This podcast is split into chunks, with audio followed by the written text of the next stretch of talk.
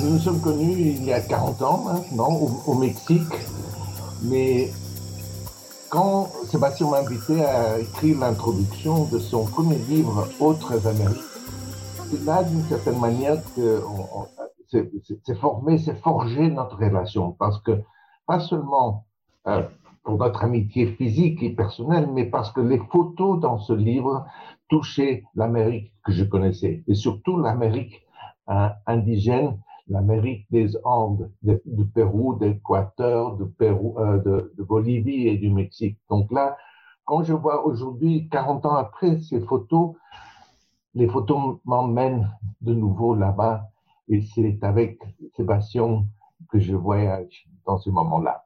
Vous venez d'écouter le témoignage d'Alan Reading, journaliste, auteur et ami de Sébastien Osalgado sur une musique de Jean-Michel Jarre, composée spécialement pour la grande exposition Amazonia. Nous sommes le jeudi 17 juin 2021 et vous écoutez le 16e et dernier épisode de la seconde saison du podcast Faut pas pousser les ISO.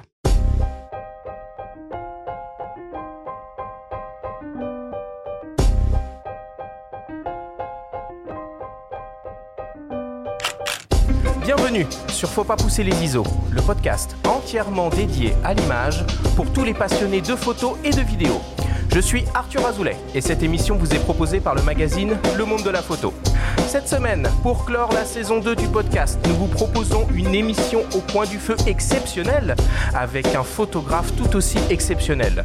Nous avons le plaisir et le grand honneur de recevoir Sébastien Salgado, avec qui nous allons évidemment parler de sa dernière exposition actuellement installée à la Philharmonie de Paris, mais aussi avec qui nous allons parler de sa carrière, de sa vision de la photographie, de sa technique et de ses engagements.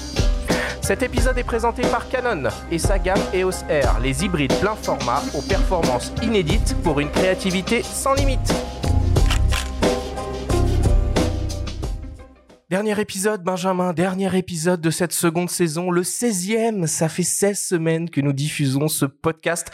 Comment vas-tu, Benjamin, le rédacteur en chef du magazine Le Monde de la Photo aujourd'hui? Écoute, ça va très bien, Arthur. Je peux pas cacher mon émotion. Je vais m'asseoir euh, quand même au coin du feu. Tu as pris le, le siège de, de, de, prince. Ouais, voilà. Et je suis comme Alan Redding. Moi, c'est depuis que je suis né qui me fait voyager euh, notre invité. Donc, euh, je suis ravi et honoré pour clore cette saison en beauté. Eh oui, on a le plaisir, le privilège et l'honneur de recevoir le grand photographe Sébastien Salgado. Alors je vais essayer de te présenter en quelques secondes. Euh, alors tu es photographe et photojournaliste brésilien et tu es basé à Paris. Tu as travaillé pour les agences Sigma, Gamma et Magnum avant de lancer ta propre agence, Amazonas Images. Photographe de terrain, tu choisis toi-même tes sujets de reportage. En près de 50 ans de carrière, tu as photographié dans plus de 100 pays différents des sujets très diversifiés en intéressant à l'homme et à la nature. Tu as par exemple réalisé un reportage sur les conditions de travail dans la mine de Serra Pelada au Brésil, un projet qui est d'ailleurs exposé cet été dans le cadre du festival photo de la Gacilly, ou réalisé par exemple le projet Genesis qui met en lumière ce que la Terre a de plus beau à offrir et ce qui reste encore de préserver. Tes images ont été publiées dans les plus grands journaux à l'international. Tu as publié près de 15 beaux livres. Tes photographies ont intégré les collections aux quatre coins de la planète et Wim Wenders, avec ton fils Giuliano, ont réalisé un film sur ton œuvre. Quelques secondes pour te présenter et résumer ta carrière. Bonjour Sébastien, merci infiniment d'être avec nous aujourd'hui. Bonjour Arthur. Bonjour Benjamin, ça va bien? Ouais, ça va très bien. Nous, on va très très bien. on est très heureux. Allez, on commence l'émission comme d'habitude avec le Flash Actu.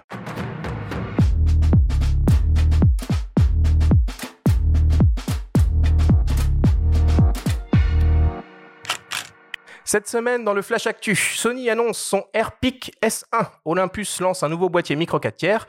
Et notre invité, Sébastien Salgado, présente sa dernière exposition à Paris. Le Flash Actu vous est présenté par Fox.fr, le nouveau site des spécialistes de l'image. Sony annonce officiellement son premier drone, le AirPic S1. Ce nouvel appareil volant est conçu pour un usage professionnel dans l'univers de l'image évidemment. Il utilise comme nacelle un gimbal de la marque Gremsy T3 adapté spécialement et peut donc embarquer l'ensemble des boîtiers hybrides 24-36 mm Sony en série A ou la récente caméra FX3 avec une optique et une charge maximale de 2,26 kg. L'AirPic S1 offre une vitesse de vol maximale de 90 km/h et peut monter jusqu'à 2500 mètres d'altitude dans un environnement avec une plage de température comprise entre moins 10 et 40 degrés. Il peut résister à des vents jusqu'à 72 km/h et offre une autonomie d'environ 12 minutes de vol lorsqu'il est chargé. Il est équipé de 5 caméras et d'un capteur infrarouge pour modéliser en temps réel son environnement et éviter les obstacles. Il est optimisé pour des vols à basse altitude et peut s'utiliser seul ou à deux opérateurs, un pour le vol, l'autre pour contrôler les mouvements caméra. Le drone Sony Airpeak S1 devrait être disponible à l'automne et proposé au prix de 9000 dollars. Pas d'infos pour l'instant vis-à-vis du marché français. Après l'annonce d'une nouvelle optique, M Zuico Pro Olympus lance également un nouveau boîtier, le PEN EP7. Il s'agit d'un petit hybride micro 4 tiers destiné aux amateurs de photos qui reprend dans les grandes lignes le design de son prédécesseur, le P5, et l'électronique du PNF. On retrouve donc un capteur LiveMOS de 20 millions de pixels, stabilisé sur 5 axes, le processeur d'image TruePic 3, un système autofocus à 121 collimateurs et un mode vidéo 4K à 25 images par seconde. Le boîtier est dépourvu de viseur électronique mais dispose d'un écran arrière inclinable à 180 degrés. Il est naturellement équipé du Wi-Fi et du Bluetooth. L'Olympus Pen EP7 sera disponible mi-juin en deux couleurs et proposé nu au prix de 799 euros. Et enfin, pour terminer, si vous êtes de passage sur la capitale cet été, ne manquez pas la grande exposition Amazonia du photographe Sébastien Salgado qui se tient jusqu'au 31 octobre prochain à la Philharmonie de Paris dans le 19e arrondissement. Le photographe présente l'aboutissement de sept années de travail et offre son témoignage sur la diversité naturelle de la forêt amazonienne au Brésil. Au programme, ce sont pas moins de 200 photographies qui sont exposées, composées de paysages grandioses et de portraits de peuples autochtones indiens.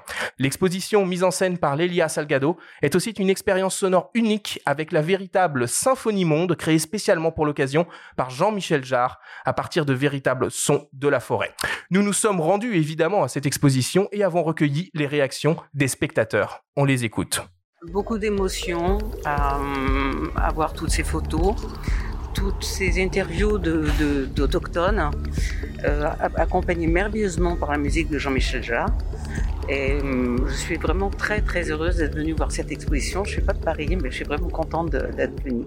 À la fin, c'est vraiment très humain.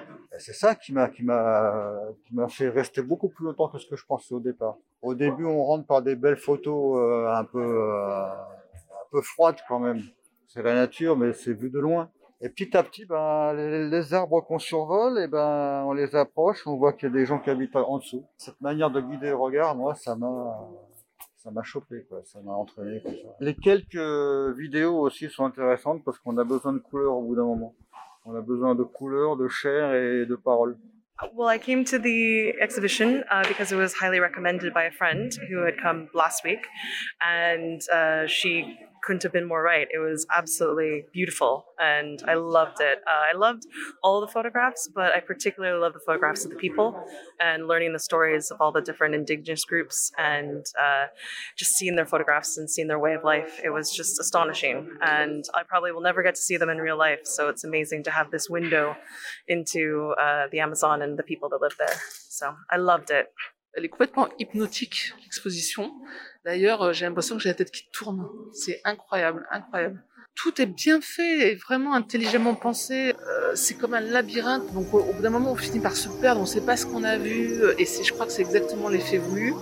Et on a l'impression d'être presque dans la forêt. Et puis ce contraste entre les, photos de paysages et les portraits, ça nous la rend encore plus proche. Alors, je trouve c'est très très très très réussi. Ça fait longtemps que j'ai pas vu une aussi belle expo. Il y a deux parties dans l'exposition. D'abord les photos de portraits, euh, les photos euh, des tribus, euh, des autochtones. Et à côté, séparément, il y a surtout les photos de paysages, de photos aériennes. C'est d'abord celles-ci qui m'ont percuté. D'ailleurs, c'est, je précise parce que c'est la deuxième fois que je reviens, que je viens, pardon. La première fois, j'ai pas eu le temps de tout voir, donc je me suis d'abord concentré sur les photos de paysages qui étaient immenses, et là, j'ai pris le temps de plus regarder les photos de, de portraits. Le mot que je, que je qualifierais pour cette exposition, c'est immensité et, et humilité, je pense. Mais c'est c'est fabuleux. La seule remarque que j'aurais, c'est peut-être une question technique et un peu bête, mais je trouve qu'on en sait assez peu sur les conditions de photos dans lesquelles ont été prises les clichés, surtout les photos aériennes. On permet de savoir à quelle hauteur ça a été pris, dans quel contexte. Amazonia de Sébastien Salgado, c'est jusqu'au 31 octobre prochain à la Philharmonie de Paris. L'exposition est évidemment associée à la publication d'un beau livre grand format édité par Tachem.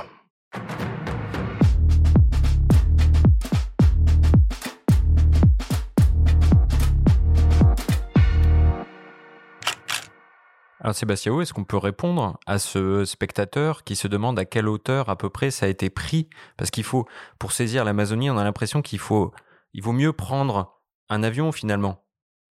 C'est tellement vaste. Vous savez, seulement la partie de l'Amazonie brésilienne, ça fait plus de huit fois la surface de la France. Et on a, quand on navigue en Amazonie, on a une lame d'eau une ligne de forêt, de ciel. La seule manière vraiment d'avoir une idée de tous ces volumes, de cette profondeur de l'Amazonie, c'est par les avions. Mais je ne pourrais pas répondre à, ces messieurs et pour savoir les auteurs que j'ai photographiés, parce que je, je, me suis arrivé à accepter par l'armée brésilienne qui survole la région. Ils m'ont pris dans leur vol et donc, j'ai fait énorme, j'ai fait des dizaines de vols avec eux et des...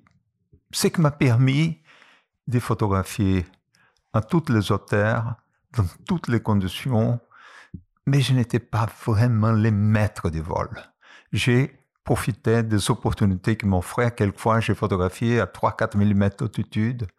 Quelquefois, j'ai photographié à 100 mètres, 50 mètres. Et donc, euh, il fallait être longtemps, il fallait être beaucoup pour avoir l'opportunité d'avoir fait ces photos, mais impossible pour moi de définir à quelle hauteur j'ai fait tout ça. Et on a parlé d'un drone. Dans les actus, pour toi, ce serait pas envisageable le drone? Il faut absolument que tu presses le déclencheur de ton appareil pour faire ces images?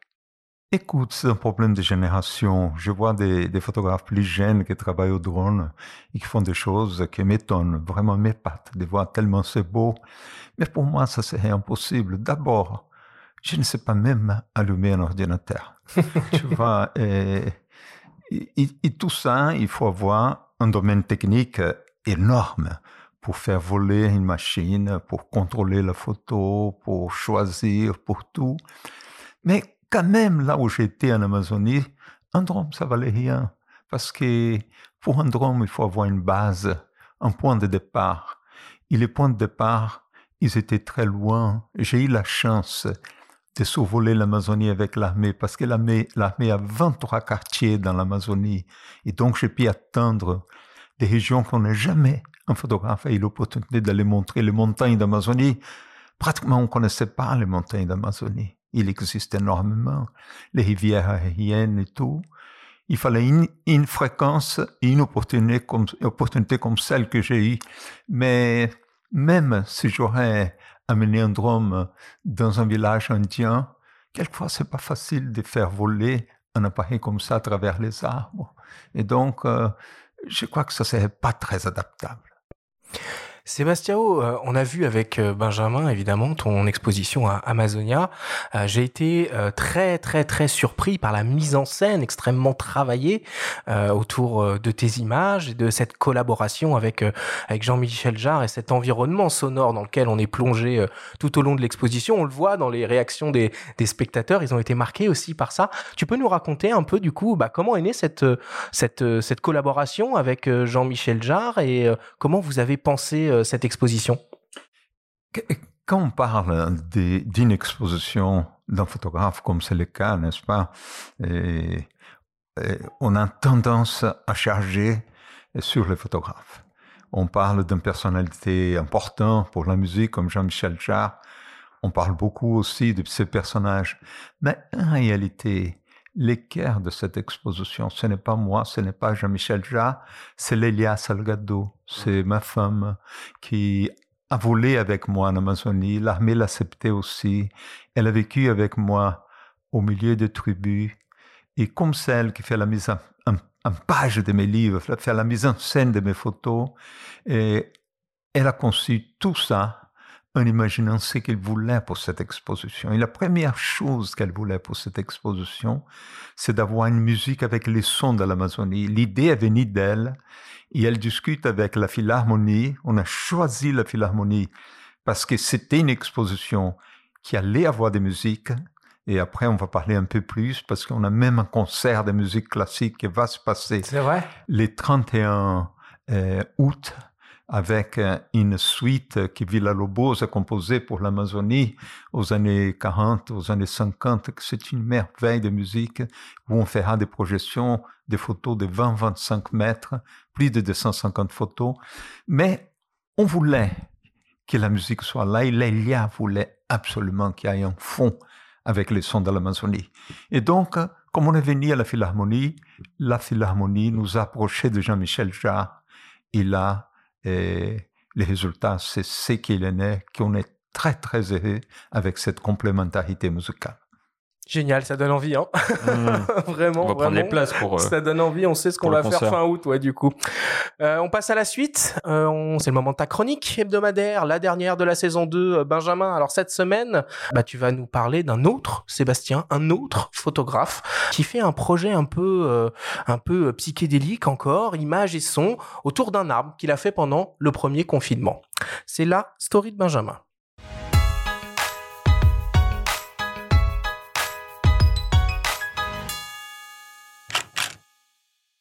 Du 1er avril au 1er mai 2020, Sébastien Sirodo, photographe et auteur, a réalisé chaque jour le portrait d'un arbre à un kilomètre de chez lui dans le Val d'Oise. Cette marche quotidienne nécessaire en plein confinement s'est muée en une démarche engagée qui a progressivement élargi son horizon environnemental et social. Au-delà du, geste, de la, marche qui est, très symbolique, pour moi, c'était surtout un engagement pour notre environnement, pour l'environnement euh, naturel qui est celui qu'on a été amené à, à côtoyer euh, quotidien et à découvrir, en fait, alors qu'on en était euh, le plus souvent éloigné. L'arbre, finalement, n'a été qu'un prétexte euh, pour euh, être un moment de rencontre, d'échange et un moment de, lien social euh, très fort pour moi personnellement, mais aussi pour les gens que j'ai rencontrés dans le contexte euh, paradoxal en fait du confinement qui nous isolait plutôt. J'ai proposé donc à ceux, euh, que je rencontrais de faire leurs portraits et les enregistrer, de- d'enregistrer notre conversation autour de deux questions que je posais, qui étaient ben, comment vous vivez cette période de confinement et qu'est-ce que vous imaginez pour l'après? D'abord diffusé sur les réseaux sociaux, ces bulles sonores cohabitent dans le livre Aller à l'arbre, sous la forme d'un vinyle 45 tours pour mieux les immortaliser. J'ai choisi le vinyle parce que c'est un objet physique qui reste, qui est tracé d'un sillon, c'est hautement symbolique. J'ai surtout repris ces paroles que j'avais écoutées et entendues, plein de petites bribes en fait, qui assemblées entre elles donnent encore une autre résonance au message que chacun a transmis en fait. En l'espace de quatre minutes, on a des, des choses assez fortes qui, euh, qui apparaissent et qu'on peut réentendre encore autrement. Cette situation inédite et les nombreuses incertitudes qu'elle a soulevées ont mis tout le monde au même niveau, quels que soient les rangs sociaux ou les âges, dans une même unité de temps. j'ai décidé tout à fait arbitrairement de faire mes photos du 1er avril au 1er mai euh, parce que j'imaginais pas la fin. Je me dis bon, est-ce que est-ce qu'on sera déconfiné euh, en mai, en juin Euh, Est-ce que ce sera jusqu'en septembre Est-ce qu'il y a un vaccin qui arrivera Quelles seront les conditions Euh, Et donc arbitrairement, je me suis dit je vais faire ça un mois. Le, chiffre 1 était un petit peu clé dans ma euh, démarche. Pour moi, c'est cette unité de temps on partageait tous la même chose avec ce, cette épée de Damoclès, cette histoire dont on ignorait la suite. Et ça, je pense que c'est ce qui nous a vraiment ra- rapprochés. Plus d'un an après, Sébastien poursuit ses marches dominicales à la rencontre de cet arbre.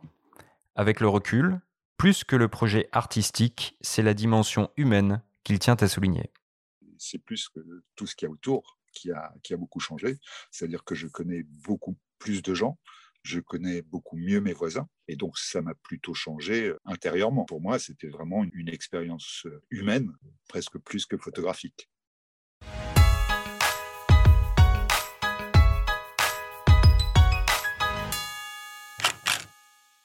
Tu peux nous en dire un peu plus sur ce, sur ce livre, Benjamin? Alors, le livre, c'est Aller à l'arbre aux éditions MEM. Euh, il coûte 30 euros, on peut l'acheter en ligne. Donc, on peut écouter tout un tas de témoignages sonores, soit via des QR codes euh, sur les différents réseaux sociaux, ou alors via ce vinyle pour les gens qui ont un lecteur de vinyle. C'est un très bel objet. On peut entendre parmi les personnes qui s'expriment, il y a l'humoriste Max Bird, que vous connaissez peut-être, le photographe Patrick Zwirk, qui est un très très grand, euh, enfin voilà, un très grand photographe de portrait euh, sur la scène française. Souvent des commentaires très engagés, très militants, très politiques. on sent un petit peu beaucoup de fièvre politique, voilà, dans, dans, dans tout ça. J'ai trouvé la démarche très intéressante et la démarche photographique aussi, mais c'est surtout la dimension humaine qui reste. Et puis j'ai trouvé intéressant cet écho entre le Sébastien et les arbres, puisqu'aujourd'hui on a un autre Sébastien qui a une sacrée histoire avec les arbres. Et je voulais te demander, c'est quoi pour toi un arbre, Sébastien? C'est quoi ton rapport aux arbres de manière générale? Euh, L'arbre, c'est un être extrêmement important. Vous savez, si on prend notre fonction basique de notre existence, c'est respirer, c'est l'arbre, à travers de la photosynthèse, qui nous garantit l'oxygène. C'est l'arbre qui garantit la vie d'une quantité de la biodiversité, une quantité d'insectes, une quantité d'oiseaux. Vous savez, l'arbre, c'est la matérialisation de la bonté. Il faut avoir beaucoup de respect pour les arbres. Et un photographe comme Sébastien, et si Houdot photographier les arbres, il faut qu'il aime les arbres. Vous savez, il faut avoir une douceur énorme pour approcher un arbre. Il faut avoir l'autorisation de cet arbre photographié.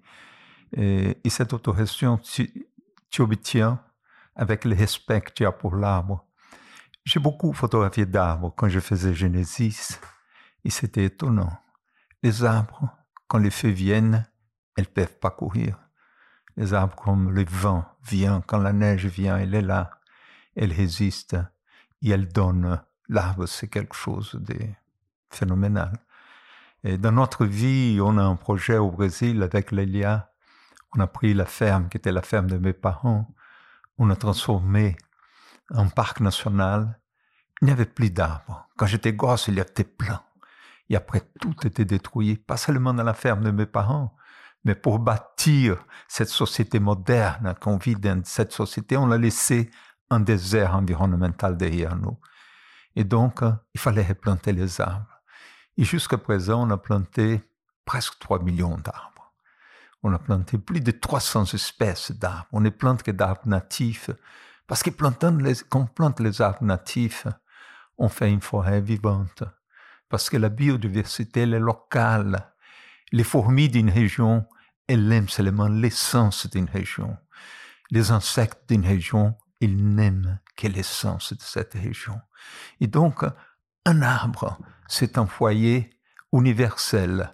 Elle reçoit des milliers, des centaines de milliers de vies, mais c'est des vies locales. Un arbre, elle, matérialise toute la biodiversité autour d'elle. Là, c'est, comme j'ai dit il y a quelques minutes, c'est la matérialisation de la bonté. Moi, j'aime ça, en tout cas, cette idée d'associer un livre photo euh, de la musique et un disque euh, physique, et puis d'aller un petit peu plus loin avec ces QR codes qui permettent d'enrichir un peu, euh, un peu les images. Il y a de la matière là sur sur Amazona pour pour enrichir tout ça. Alors, on s'est procuré ton ton super livre avec avec avec Benjamin. Est-ce qu'une édition spéciale avec peut-être le disque de, de Jean-Michel Jarre Il y a un vinyle aussi. Il y a un vinyle, on pourrait imaginer euh, quelque chose pour, pour que même les, les, les gens, après l'exposition, puissent avoir accès à toutes ces interviews euh, que tu as fait, toutes ces vidéos qui sont montrées? Écoute, avec la musique, je ne sais pas, mais on a des autres éditions de ces livres qui sont en train de se faire. Ah. On a un livre géant, un sumo. Hmm. C'est la première fois que ta chaîne va faire un sumo horizontal parce qu'on ne voulait pas avoir ces photos de l'Amazonie est coupé au milieu mm. par un grand sommeau vertical. On est toujours obligé de couper les photos. Donc, il sera horizontal. Ouvert, il fera 1m40. Oh là là, il va falloir un super C'est un livre. il faudra studio. On aura une très belle table dessinée par Renzo Piano, qui est très ami à nous. Renzo voulait absolument participer. Il a fait une table merveilleuse qui se ressemble énormément à un albatros. Avec ses livres ouverts, c'est comme un albatros avec des grandes ailes ouvertes sur cette base qu'il a fait. Et on a un troisième livre qu'il est en train de préparer avec la fondation Visio un livre de l'Amazonie pour les non-voyants. Ok. Un livre, un relief, un volume que le non-voyant va toucher les images, il va comprendre la forme de la forêt, il va comprendre la forme des rivières, la forme des arbres. Et donc, euh, on est en train de préparer, on le fera aussi avec ta chaîne, mais c'est un livre difficile à faire. Il nous prendra encore 6-7 mois pour qu'il sorte, mais il sortira. On aura un troisième livre dans la même taille que, que celui-là, avec le même titre, le même nom, mais pour, les non-voyants. non -voyants. Génial. Merci beaucoup. Je vous propose qu'on fasse une petite pause, une petite respiration. On revient dans quelques instants après une courte publicité. Cet été, libérez vos passions avec Canon. Jusqu'au 31 juillet 2021, l'été sera passé sous le signe de la photo avec Canon. Profitez d'offres exclusives sur la gamme de boîtiers hybrides plein format Canon. Votre été sera créatif, inspirant et inoubliable grâce à Canon, le partenaire de vos plus belles photos. Pour obtenir toutes les informations et pour bénéficier de ces offres, rendez-vous chez votre revendeur préféré ou sur canon.fr/offre avant le 31 juillet. Nous sommes de retour dans Faut pas pousser les ISO avec le photographe Sébastien Salgado pour une grande discussion au coin du feu. Alors on en a déjà parlé, ton dernier grand projet photographique Amazonia est actuellement exposé à la Philharmonie de Paris. C'est l'aboutissement de sept années de travail, de reportage et bien entendu de voyage dans plusieurs régions du Brésil, au cœur de la forêt, dans des endroits extrêmement reculés et difficiles d'accès. Alors si pendant une première partie de ta carrière, tu voyageais seul pour tes reportages. Désormais, tu es le plus souvent accompagné de ton assistant, ton guide, ton coach sportif en quelque sorte, en la personne de Jacques Barthélemy. Nous l'avons rencontré et il nous raconte ta soif insatiable pour le voyage et l'aventure. On l'écoute. Moi, je me souviens très bien de Sébastien quand on travaillait euh, sur Genesis, euh, c'était fatigant. Hein. On était dans le froid, dans la chaleur, euh, en montagne. Et il me disait, après cela, voilà, je vais travailler sur mes archives, je vais un petit peu profiter de la vie. Il a sorti Genesis et, et très rapidement, je l'ai senti un petit peu fébrile et un jour il m'a dit, Allez, Jacques, on va bosser sur les Indiens d'Amazonie. Et allez hop, c'est reparti. C'est reparti pour six ans. Six ans de boulot. Si on avait souffert pendant Genesis physiquement, pendant Amazonia, c'était nettement plus difficile. Euh, on travaillait dans des conditions de, de, physiques, il faisait très chaud, beaucoup d'humidité, la pluie, les moustiques, les insectes, les, plantes agressives, euh, les difficultés pour atteindre les tribus, pousser le bateau, euh, quelquefois être dans des conditions vraiment physiquement difficile dormir dans, les hamacs, même si on adore ça, on, on mange pas toujours très bien. Et combien de fois on est rentré d'un reportage et me disait mais Qu'est-ce qu'on fait là, à notre âge, à souffrir, à galérer comme ça C'est le dernier reportage qu'on a. Jacques, j'ai suffisamment de matière pour ce projet. On va arrêter. On rentre à Paris, souvent euh, en mauvais état. Ça nous est arrivé quelquefois de se retrouver à l'hôpital.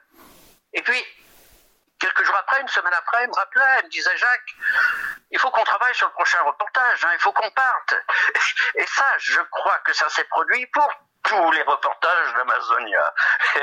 Et, chaque retour euh, était, on était épuisé, c'est fini, on a assez de matière. Et une semaine après, il me disait, allez, on repart, on repart. C'est ça à chaque fois. C'est un, finalement partir à l'infini à partir de quel moment pourtant tu estimes qu'un projet est terminé? Il n'est jamais terminé. En réalité, tu vois, euh, on peut rester toute la vie. C'est des espaces tellement fantastiques. Comme Jacques dit, quelquefois c'était pas facile, tu vois.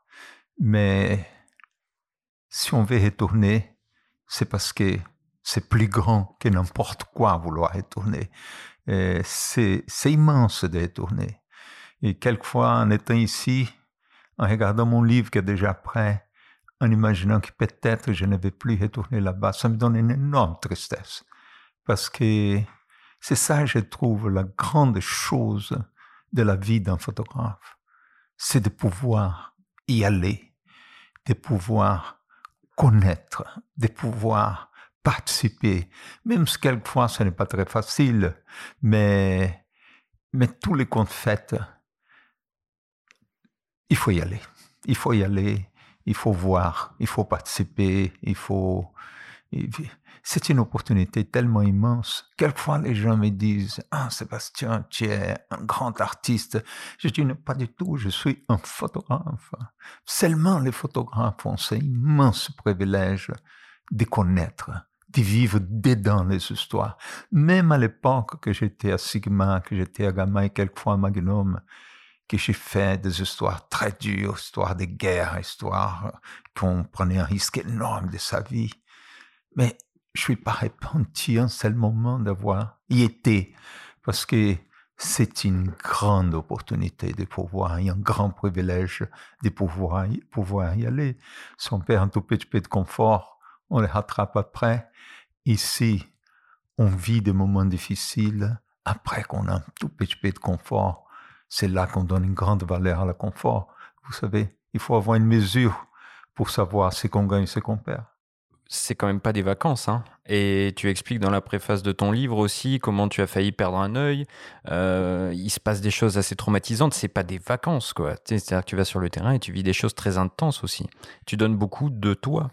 Non, c'est vrai. Et pendant ce reportage en Amazonie, c'est vrai que j'ai presque perdu un œil. J'ai un bambou qui m'a percé à 3 mm au coin de mon œil droit, l'œil que j'ai photographié.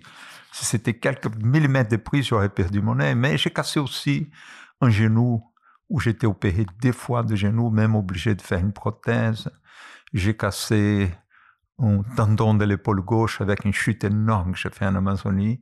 Et j'ai blessé beaucoup les tendons de l'épaule droite. J'ai tombé en arrière pour protéger la tête. Appuyé avec les deux coudes. Et c'était tellement violent la chute que immédiatement un tendon a cassé, l'autre était très abîmé.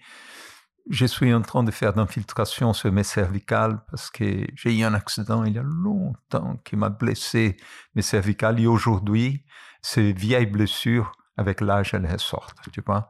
Et donc, c'est vrai que tout ça s'est passé, tu vois, mais, mais aussi les images sont là, ma vie est là, la, fréquentation de l'univers est là, la connaissance des gens est là, et la richesse de tout ça.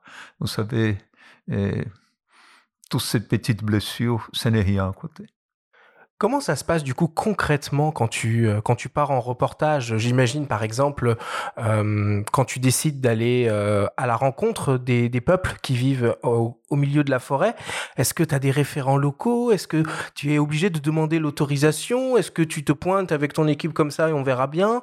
Comment ça se passe concrètement? C'est la chose la plus difficile du monde, c'est de faire un travail en Amazonie. Beaucoup plus difficile l'organisation et les autorisations les difficultés physiques qu'on a dans un travail comme ça. Moi, pour atteindre une tribu, il faut une autorisation de la Fondation nationale des Indiens. Il faut que je vienne à Brasilia, que je convainc les anthropologistes, les sociologues, les indianistes de la raison que je viens faire de ces photos. Ici, après deux, trois jours de discussion, ils sont convaincus et ils approuvent, mais il faut que je reçoive l'approbation de la tribu à ce moment, il faut envoyer un messager qui quelquefois prend deux, trois mois pour obtenir l'autorisation, parce qu'il faut avoir l'autorisation de tous les Indiens, pas d'un seul, pas d'un seul chef. Il faut qu'il y ait des assemblées qui, qui l'autorisent. Une fois que c'est autorisé, les Indiens définissent la date de venir et on vient. Mais pour venir, il faut que je vienne avec Jacques, Jacques, c'est le seul qui est venu avec moi de Paris. Quelquefois, Lélia venait avec nous aussi. Mais Lélia, elle, elle venait pour observer, pas vraiment pour travailler, pour participer. Elle venait comme moi pour regarder. Mais il fallait que j'aille des capitaines de brousse. C'est une catégorie euh, des gens de la forêt qu'on ne connaît pas en, France. Un capitaine de brousse, c'est quelqu'un qui connaît la brousse qui entend tout de la brousse, qui sait monter un campement, qui sait pêcher, qui sait faire la chasse, qui sait monter aux arbres. Quelqu'un qui est mi-indien, mi-aventurier. Et j'ai des capitaines de brousse qui voyagent avec moi partout en Amazonie. Ils sont très distants des points l'un avec l'autre. J'organise qu'ils viennent, qu'ils me rencontrent dans un point, soit à Manaus, soit à Brasilia, soit à Rio Branco, soit n'importe en Amazonie. À partir de là, on fait un dernier arrivage jusqu'à un point où on peut prendre un bateau et aller vers la tribu aller vers où on y va. Et là, il me faut au moins deux ou trois bons piroguiers. C'est très compliqué de naviguer dans ces rivières amazoniennes. Quand c'est les grandes rivières, il n'y a pas un grand problème parce qu'on a un volume d'eau considérable. Mais quand on commence à quitter les grandes rivières, aller sur les petits affluents, vous savez, il y en a une quantité d'arbres qui tombent dans l'eau. Il faut que les bateaux passent au-dessus de tout ça, qui cassent pas l'hélice. Et donc, il faut des opérateurs de bateaux spécialisés qui savent vraiment, qui est de là-bas. Il me faut un anthropologue, il me faut des traducteurs, il me faut quelqu'un de la FUNAI. À la fin, on organise une expédition. C'est une expédition qu'on vient et avec des gens disposés à passer un mois, deux mois, trois mois, quatre mois dans la forêt. Parce que la forêt, on sait qu'on va, mais on ne sait pas qu'on sort. Et donc, euh, c'est ça. Là. C'est pas très facile d'organiser, mais c'est merveilleux en même temps. Et au contact de ces populations, tu peux pas non plus faire n'importe quoi. Tu racontes une anecdote euh, d'une personne qui t'a frayé euh, de nombreux chemins à travers la jungle, à travers l'Amazonie, à travers la forêt, et qui demandait à avoir ton couteau suisse. Et tu as expliqué que tu pouvais pas lui donner. Ou plutôt, tu, je crois que tu lui as dit que tu ferais quelque chose pour qu'elle elle l'ait peut-être? euh, c'est ça. Euh, quand on vient vers ces populations indigènes, on a l'impression qu'on va vers des gens très différents de nous. N'est-ce pas? Qu'on va vers des gens primitifs.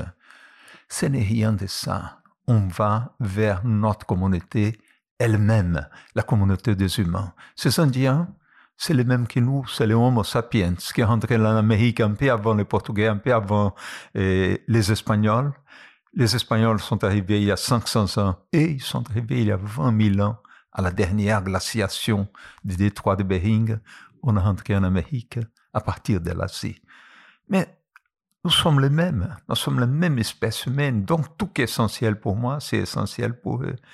Mais ces gens ne connaissent pas les contraintes que nous on connaît on n'a pas de limites d'État, ils n'ont pas de pression des populations, ils n'ont pas de pression religieuse parce que la majorité n'a pas de religion, ils n'ont pas de pression des chefs parce que la majorité n'ont pas de chefs. Et donc, c'est des gens qui vivent d'une manière assez libre, assez pure. Et, et quand on vient, immédiatement, tout ce qui est essentiel pour moi, c'est essentiel pour eux. Ils aiment de la même façon, ils ont une idée solidaire, la même, l'idée communautaire, la même. Donc, on peut vivre et vivre assez bien avec eux. Mais il y a beaucoup de choses qu'ils n'ont pas appris. Et comme tu as dit il y a quelques minutes, Benjamin, ils ne connaissent pas les mensonges. Et une fois, j'ai une très mauvaise expérience. J'ai rencontré une blague, un gamin de 13 ans, 14 ans, qui il me demandait, mais si tu es attaqué par un jaguar, j'étais dans une région qui avait des jaguars immenses, très dangereux. La FUNAI avait même mis des types pour me protéger des jaguars. Quand on allait aux toilettes le matin, on va aux toilettes dans la brousse, j'avais des mains qui tournaient autour parce que c'est là que le jaguar t'attrape et toutes ces choses. Et donc, illégalement, me demande, mais si un jaguar t'attaque, qu'est-ce que tu fais? Je dis, j'ai mon couteau suisse. Tu vois? Et il avait mon petit couteau suisse, plein de petits gadgets qui ouvraient. Je dis, c'est celui-là, le jaguar vient, j'attaque son oreille, celui-là, je tire sa queue et tout. Et il a regardé tout ça. Le lendemain, il me demande, au troisième jour, il a compris que je l'ai rencontré une blague. Plus jamais il m'a parlé. Plus jamais. Il m'a trouvé un être minable de raconter des histoires pour une chose tellement sérieuse. Et aussi, ça m'est passé une autre histoire avec un couteau un couteau suisse que mon guide voulait à tout prix, mon guide indien, les mecs étaient avec moi, les couteaux suisses. Et la FUNAI ne permet pas qu'on donne ces objets pour ne pas euh, corrompre la culture des Indiens. Et quand il a compris que je n'allais pas les donner, il a dit, tu ne me donnes pas. Mais les jours que tu vas partir, si tu promets que tu vas jeter ton couteau, ton couteau, tu ne le veux plus, tu vas le jeter par la fenêtre du petit avion que je vais t'apporter, Parce que dans ce territoire, j'ai arrivé en avion. Si tu me dis que tu vas les jeter, je vais les trouver. Parce que je vois les parcours d'avion et je connais tout, absolument tout dans cette forêt et je les trouverai, ce couteau suisse. Quand j'ai regardé la dimension de la forêt, l'immensité de tout, il trouvait un couteau, mais je suis sûr qu'il trouverait le couteau. bon, évidemment, hein, tous tes voyages, c'est des aventures. Il y a des centaines euh, d'histoires à raconter. Euh, on s'est entretenu avec ton épouse, Lélia, qui a décidé de nous en raconter une. On l'écoute. En 2004, lorsqu'on a commencé le projet Genesis, les premiers voyages, c'était à Galapagos, aux îles Galapagos. Et alors, on a loué un bateau, on a fait beaucoup d'îles, et dans une île, au volcan Alcedo, il fallait qu'on monte jusqu'au cratère. C'est là qu'il y a les Galapagos, les grandes tortues d'un mètre et demi de, hauteur. Alors, lorsque la montée est vraiment difficile, c'était toute la journée la montée de, la montagne. Et alors, à la fin de la journée, notre guide s'est rendu, rendu compte qu'il avait perdu, que c'était perdu. Et alors, comment on va faire? Parce qu'il fallait qu'on arrive dans dans dans un, lieu qu'on pouvait dormir, qui avait euh, qui avait euh, une maison, avait de l'eau, il y avait tout, et on n'avait plus d'eau du tout avec nous. Alors c'était vraiment un peu de panique. Alors on s'est euh, pour qu'on ne se fatigue pas plus, on a décidé donc de dormir là, c'est cet endroit où on était. On trouve un endroit pour faire un, pour faire un lit avec nos sacs à dos et tout, et on met par terre. Et voilà, lorsque la nuit tombe, on va dormir. Et qu'est-ce qui arrive? Une lune magnifique, une lune énorme, la pleine lune. Et c'était énorme avec beaucoup d'étoiles, c'était un ciel magnifique. Mais par contre, on n'arrivait pas à dormir avec la clarté de la lune. Alors, en ce moment-là, Sébastien met la main dans la poche, dans la poche de son blouson, parce qu'on dormait vraiment avec tous nos habits. Et il trouve deux masques de celles qu'on va dans l'avion, qu'on a dans les avions. Et alors, on met chacun son masque et et on a pu dormir. Les lendemains, on a beaucoup rigolé parce que justement, trouver un ciel magnifique comme ça, une lune magnifique, on n'avait jamais vu une lune pareille. Et alors, on, on a caché nos yeux pour dormir. Alors, on s'est dit, mais quel, quel genre, genre d'écologistes sommes-nous?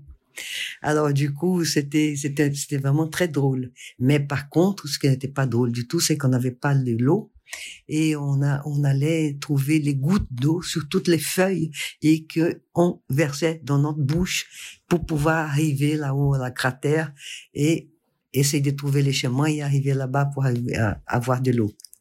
Alors ça, c'est une histoire euh, que je, je, je, je peux jamais oublier cette histoire. Tu t'en souviens? Oh, très bien. Je me souviens très bien. C'était très dur le matin parce que pendant la journée, on n'avait pas déjà de l'eau.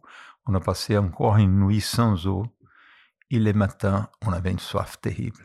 On a eu beaucoup de chance parce qu'on avait beaucoup d'arbustes et on est avec les langues en train de passer les langues en chacune feuille. Je vous jure qu'on a obtenu un tout petit peu d'eau pour nous permettre de, avec beaucoup de chance, trouver la maison qui avait accumulé de l'eau de pluie, il avait un, entrepôt accumulé de l'eau de pluie, et là, on a pu, on a pu euh, être entre guillemets sauvé.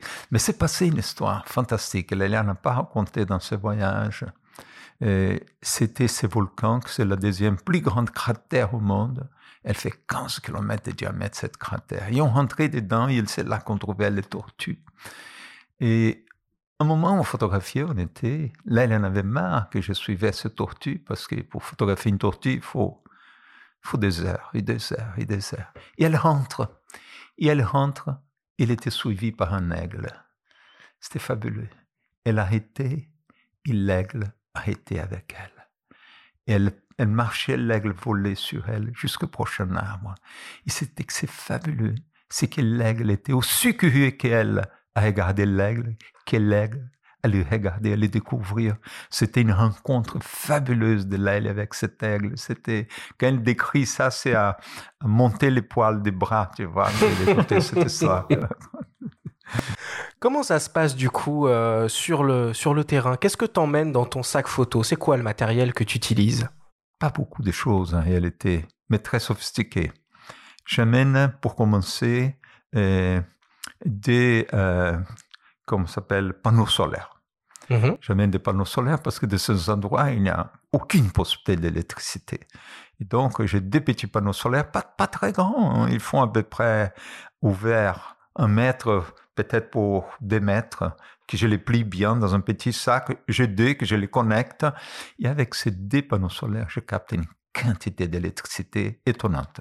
J'amène un, un accumulateur que je garde cette énergie dedans pendant la journée où on s'installe. Je demande au cuisinier de, l'installer, de le charger. Et la nuit, je charge mes appareils photo, je charge mon iPod parce que j'amène un iPod avec 9000 musiques. J'écoute beaucoup de musique. J'amène euh, aujourd'hui un Kindle. Parce qu'avec un Kindle, j'amène toute une bibliothèque, j'ai des livres pour lire pendant des mois. Et j'amène mon rasoir, j'amène euh, les je charge les batteries des téléphones satellites. J'ai un téléphone satellite avec moi que je puisse communiquer. C'est une question de sécurité, ça. Sécurité, chaque euh, fois par semaine, des fois par semaine. J'ai- Après, je vais te raconter une histoire fabuleuse que mon téléphone satellitaire m'a aidé à faire. Et, et donc, euh, tu vois, ça, c'est une chose essentielle, les panneaux solaires. Et après, j'amène euh, euh, une manière de charger mes batteries parce que je photographie avec les canons, mais j'ai des canons à développer les, les, les boîtiers DX. Mais les dernières DX, ils ne sont pas venus adaptés pour charger euh, à partir d'un panneau solaire. Ah bon? Non, parce que à 99%, au- aucun photographe n'a besoin d'un panneau solaire pour charger quoi que ce soit. Donc, ils ne sont plus adaptés à ça. Canon m'a dit, adaptez pour moi la vieille technologie des premiers DX pour que je puisse travailler dans les nouveaux. Mais je, je m'en sortis bien. J'amène très peu de boîtiers. J'amène euh, trois boîtiers que je travaille avec, un boîtier de réserve. Euh, je travaille quand même. vraiment avec deux. J'ai un troisième boîtier que Jacques a toujours avec une optique plus grosse si on a besoin, Mhm. euh, qu'on utilise très peu, mais il est là. Il y a un boîtier de réserve, mais ces boîtiers sont tellement solides qu'on n'a pas de problème. Quelquefois, on a des problèmes avec les optiques parce que l'humidité est tellement Mhm. grande, Ouais. tellement grande. Même tropicalisé, ça suffit pas, quoi. Non, euh, tropicalisé, ça veut dire que ça marche, mais ça veut dire qu'il il ne bloque pas la bouée qui rentre dedans.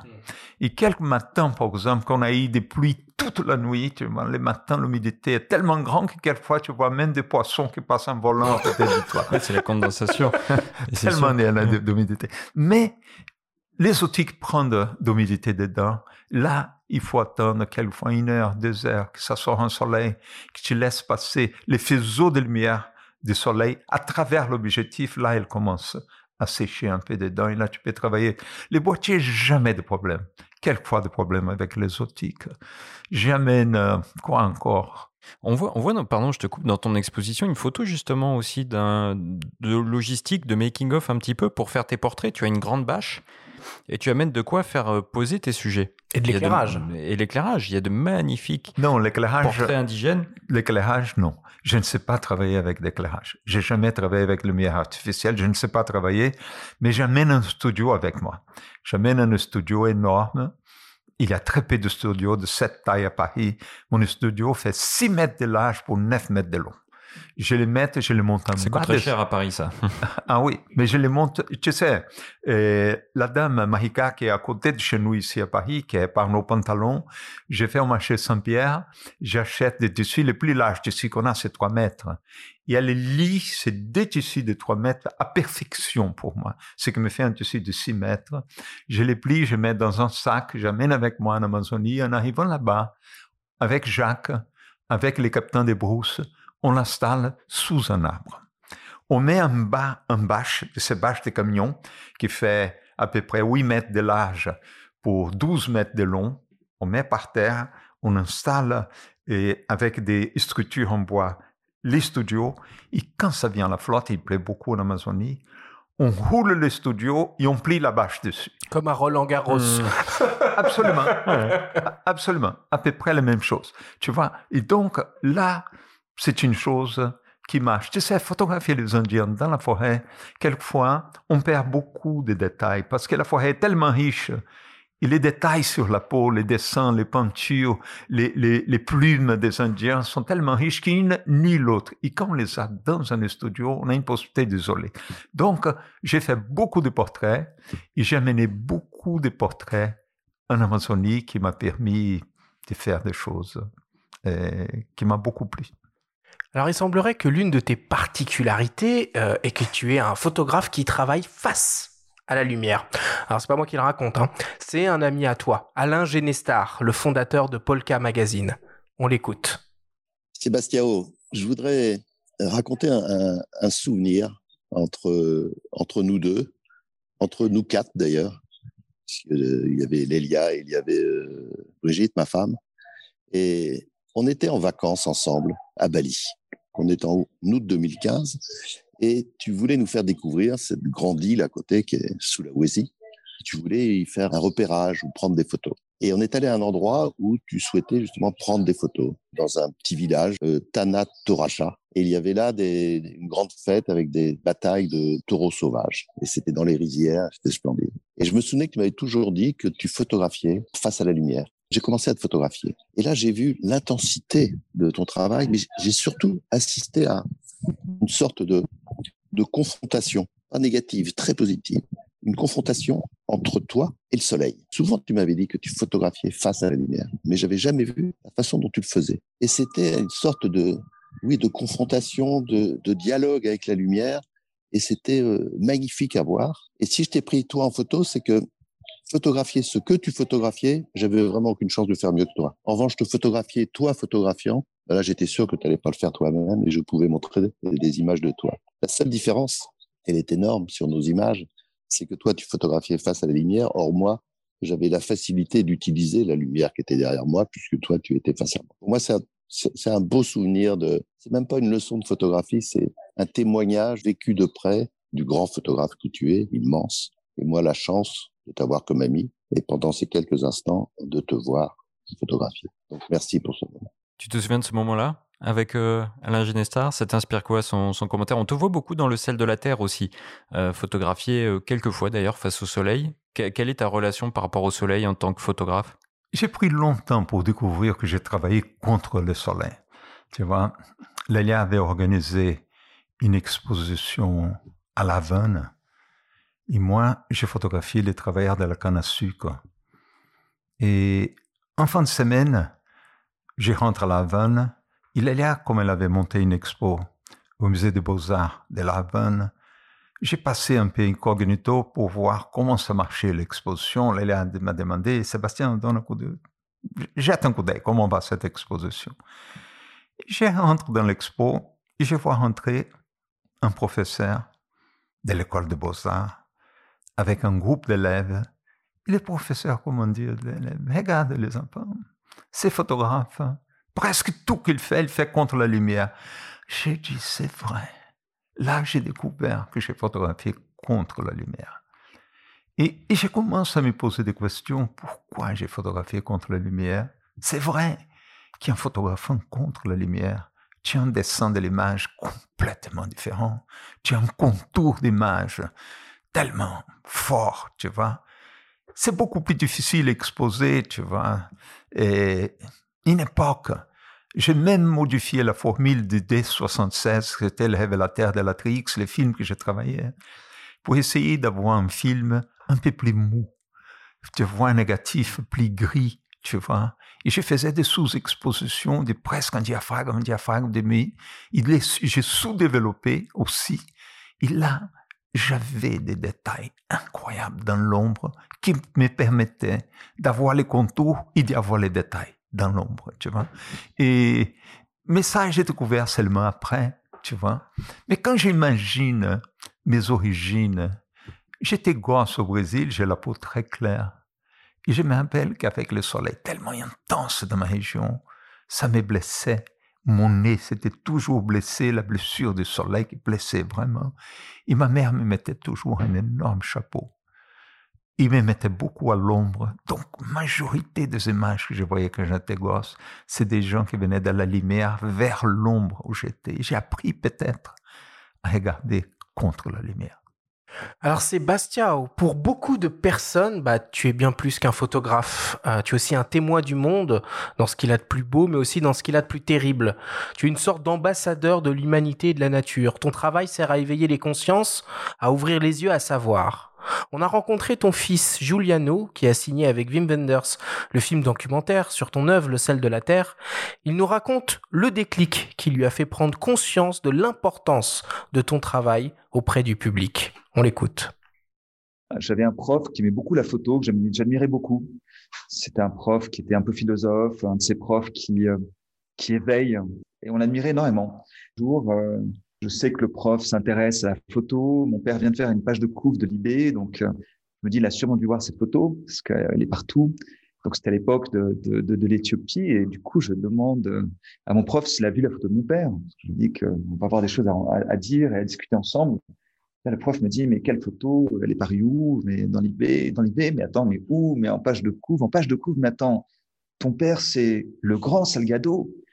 Et c'est là que je me suis rendu compte qu'il y avait, en plus de Sébastien qui faisait ces voyages, euh, ces voyages incroyables, il y avait aussi quelqu'un qui, euh, qui ouvrait les yeux de gens que j'admirais beaucoup, qui faisait attention au monde, qui réfléchissait le monde et qui le transmettait. Et que c'était aussi ce que faisait Sébastien. Et, euh, et à partir de ce moment-là, j'ai commencé à voir son travail à travers l'angle de, euh, de la personne qui, qui voit les grands événements et qui les retransmet euh, à tout le monde, au public, et qui est là la médiation euh, entre euh, euh, des événements qui, pour certains, vont être très importants dans, dans, dans l'actualité et même certains vont entrer dans l'histoire. Et en fait, la façon dont ces événements sont compris dépend de la manière dont ils sont transmis par les gens qui font le métier de Sébastien. Et ça, ça m'a fasciné. J'ai trouvé ça incroyable parce que je trouvais qu'il y avait à la fois une importance, un courage physique d'oser de, aller dans, des lieux où personne n'allait, des lieux terribles, enfin des situations terribles, et en même temps d'être capable de transmettre euh, à des gens que j'admirais beaucoup un monde et une vision d'un monde euh, les gens se reconnaissaient. Je trouvais ça vraiment incroyable. Juliano cite euh, l'Éthiopie notamment et l'Afrique, ça a été euh, une étape très importante dans ta vie de photographe. Tu as notamment édité un livre magnifique chez, chez Taschen sur, sur l'Afrique. Et le Rwanda était un traumatisme. Comment tu as vécu récemment toute l'actualité autour du Rwanda qui ressurgit un petit peu en France et quel est ton rapport avec l'actualité? Est-ce que tu restes toujours à distance? Écoute, euh, j'ai beaucoup travaillé en agence d'actualité. Gamin, on travaillait pas pour les quotidiens. Si, j'ai travaillé pas mal pour l'IB, beaucoup pour Libération. Mais on travaillait surtout pour des magazines, on faisait des histoires. Et... Mais j'ai jamais beaucoup travaillé sur la commande. J'ai choisi mes histoires. J'ai préféré aller moi-même vers les histoires. Parce que une histoire, c'est pas seulement un voyage. Une histoire, c'est pas seulement euh, aller toucher un peu de l'extérieur une réalité, une histoire que tu vas faire, il faut que tu sois complètement concerné avec cette histoire. Il faut que ce soit une histoire qui te motive. Il faut qu'il soit, entre guillemets, confortable de passer des mois, des années s'il faut pour faire ces histoires-là. Et c'est pour ça que euh, moi, j'ai mis longtemps à faire mes histoires. Vous savez, je viens de tiers-monde. Je suis né dans un pays sous-développé qui jusqu'à aujourd'hui c'est un pays en voie de développement, avec des problèmes qu'on n'a pas par ici, avec des gens qui ont des situations sociales, des situations de survie très à la limite, mais que c'est des gens aussi qui ont une dignité énorme, des gens respectables, qu'il faut les monter dans leur, dans leur respect. Et donc, j'ai voulu toujours venir voir. Quelquefois, les gens m'ont dit que j'étais un photographe de la misère. C'est pas vrai. J'ai jamais photographié la misère. La misère, c'est une autre chose. La misère, c'est l'isolement dans son groupe social Quand tu n'appartiens à rien dans ton groupe social, tu peux avoir un énorme compte en banque, tu es un misérable. Mais quand tu vis en communautaire, même si tu es pauvre, tu n'es pas un misère, tu vois. Et donc, je suis venu un peu partout dans le monde pour euh, montrer un peu cette manière de vie, quelquefois très difficile. Les gens disent Ah, mais tu photographies l'exception. Non, l'exception, c'est ici. C'est comme on vit en France, comme on vit dans les pays euh, riches du monde, où il n'y a presque pas de population. La grande majorité de la population humaine, elle est là-bas, elle est de l'autre côté. Et donc, ces images, j'allais montrer, j'allais montrer un peu la vie d'une grande partie de, l'humanité. Et essayé de faire ces images seulement quand j'avais l'autorisation pour les faire. Et une image, ce n'était pas pour rendre la dignité de la personne, ce n'était pas la peine de la faire non plus. Et donc, je crois que c'est ça qui peut-être, euh, ça fait une certaine différence dans la manière des gens regarder ces images que j'ai faites.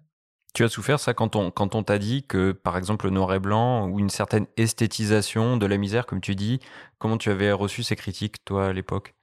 Une bêtise, tout ça, parce que on a un langage, le langage photographique, c'est un langage esthétique.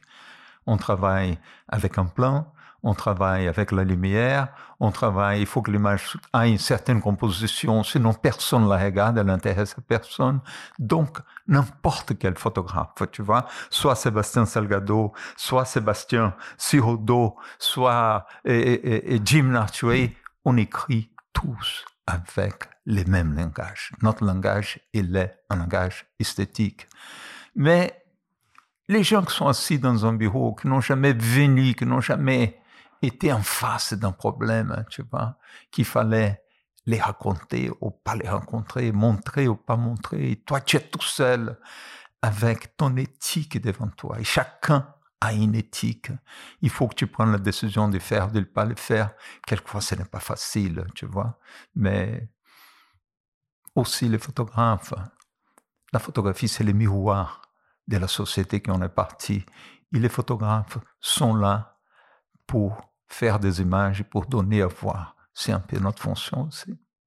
Sébastien, est-ce qu'il y a euh, des sujets que, que, tu aimerais faire ou que tu aurais aimé faire que ah, tu n'as pas fait? Plein de sujets que j'aurais aimé faire, mais qui c'est impossible parce que je suis en selle.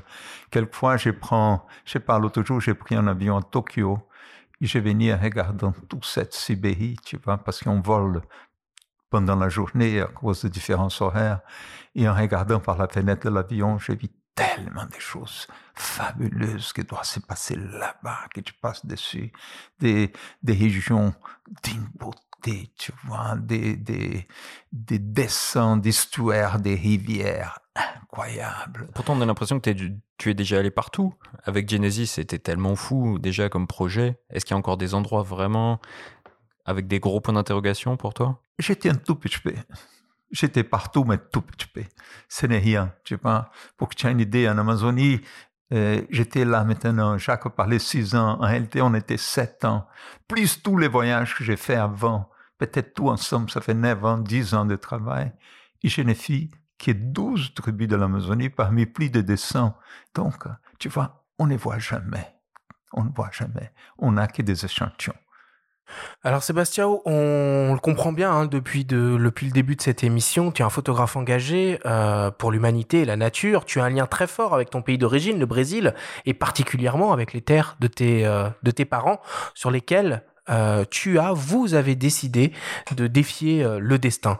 Ton engagement, tes valeurs, cet attachement à tes origines et à tes racines sont transmis aux futures générations. On écoute de nouveau ton fils, Giuliano, nous en parler on a un lieu, un lieu qui était très important pour nous à une époque, qui était très important pour moi. C'est une île en Grèce qui s'appelle Skopelos. Et c'est le lieu où on allait, euh, qui ressemblait le plus au Brésil, euh, de tous les lieux euh, où on pouvait aller en Europe sans retourner au Brésil. C'était cette île qui représentait le Brésil pour nous. Alors c'est marrant parce que c'est pas du tout le Brésil, c'est la Grèce, ça n'a rien à voir en fait. Mais pour moi, c'était c'était ça le Brésil. Il y a, il y a quelque chose du bonheur euh, de nos vacances à Skopelos. Quand j'étais petit, on n'avait pas le droit d'aller au Brésil à cause de la dictature militaire qui était là-bas. Beaucoup de gens qui étaient à Paris, qui étaient nos amis, qui étaient dans notre cercle, qui avaient été torturés, avec qui il s'était passé des choses horribles. La peur qu'on avait, c'était qu'en rentrant au Brésil, il arriverait quelque chose de cet ordre-là. Mais mes parents voulaient que j'ai un contact avec notre famille là-bas, avec notre histoire brésilienne. Quand j'ai eu quatre ans et demi, ma grand-mère est venue à Paris. C'est la seule fois qu'elle est venue me visiter à Paris, la mère de mon père. Et elle m'a amené avec elle au Brésil. Et j'ai passé quatre mois et demi tout seul, cinq mois, euh, au Brésil, à visiter ma famille et à rencontrer euh, tout cet univers, cet autre univers. Et ça m'a beaucoup marqué. Le contact avec mes grands-parents, le contact avec le Brésil. Euh, mes grands-parents, euh, mon grand-père et ma grand-mère avaient une ferme euh, où on allait beaucoup. Où on allait, euh, c'était une ferme de bétail. Et donc j'ai commencé à avoir un, rapport avec cette ferme, qui était le premier endroit en fait où j'ai grimpé aux arbres pour prendre des fruits. Et donc on pêchait là-bas, je jouais avec mes cousins, et, et c'est un lieu qui est resté marqué pendant très longtemps, parce que c'est là où plus tard on a créé l'Institut Terra. Euh, Aujourd'hui, je me suis énormément investi. En fait, c'est marrant parce que toutes ces histoires euh, de Sébastien, de, mon enfance, ces histoires qui sont restées, qui ont, qui ont, qui ont, qui m'ont construit. Moi, j'imagine que c'est courant, en fait, pour tout le monde. Hein. Tout le monde se construit avec, en relation avec ses parents, évidemment. Mais, euh, mais j'arrive pas à me souvenir comme ça d'une anecdote qui soit détachée de mon présent aujourd'hui. Ton rapport à ton pays, il est très particulier. Au Brésil, longtemps, tu as eu des, problèmes, je crois même avec ton passeport. Quel est ton rapport aujourd'hui à, ce pays, alors que Amazonia a été euh, réalisé là-bas Non, j'ai un rapport au Brésil depuis 1980, un rapport normal. La dictature, c'était aux années 60-70, c'était très difficile. On a resté 11 ans sans pouvoir mettre les pieds au Brésil. Et, et, après, non, après, on peut y aller, on va, et on a un rapport très fort avec le Brésil, comme on a un rapport très fort avec la France. La France, on est arrivé très jeune. Moi, quand j'arrivais en France, j'avais 25 ans d'âge. Lélia, elle avait 22 ans. Tu vois, Lélia a fait même son université ici. Et donc, on a un rapport très fort avec la France. Et un rapport très fort avec le Brésil, parce que c'est là qu'on a grandi, c'est là qui est tout, tout notre famille. Et c'est là qu'on a reçu cette terre de mes parents cette ferme que Julien nous parle, qu'on aujourd'hui, c'est un parc national où on a planté des millions d'arbres.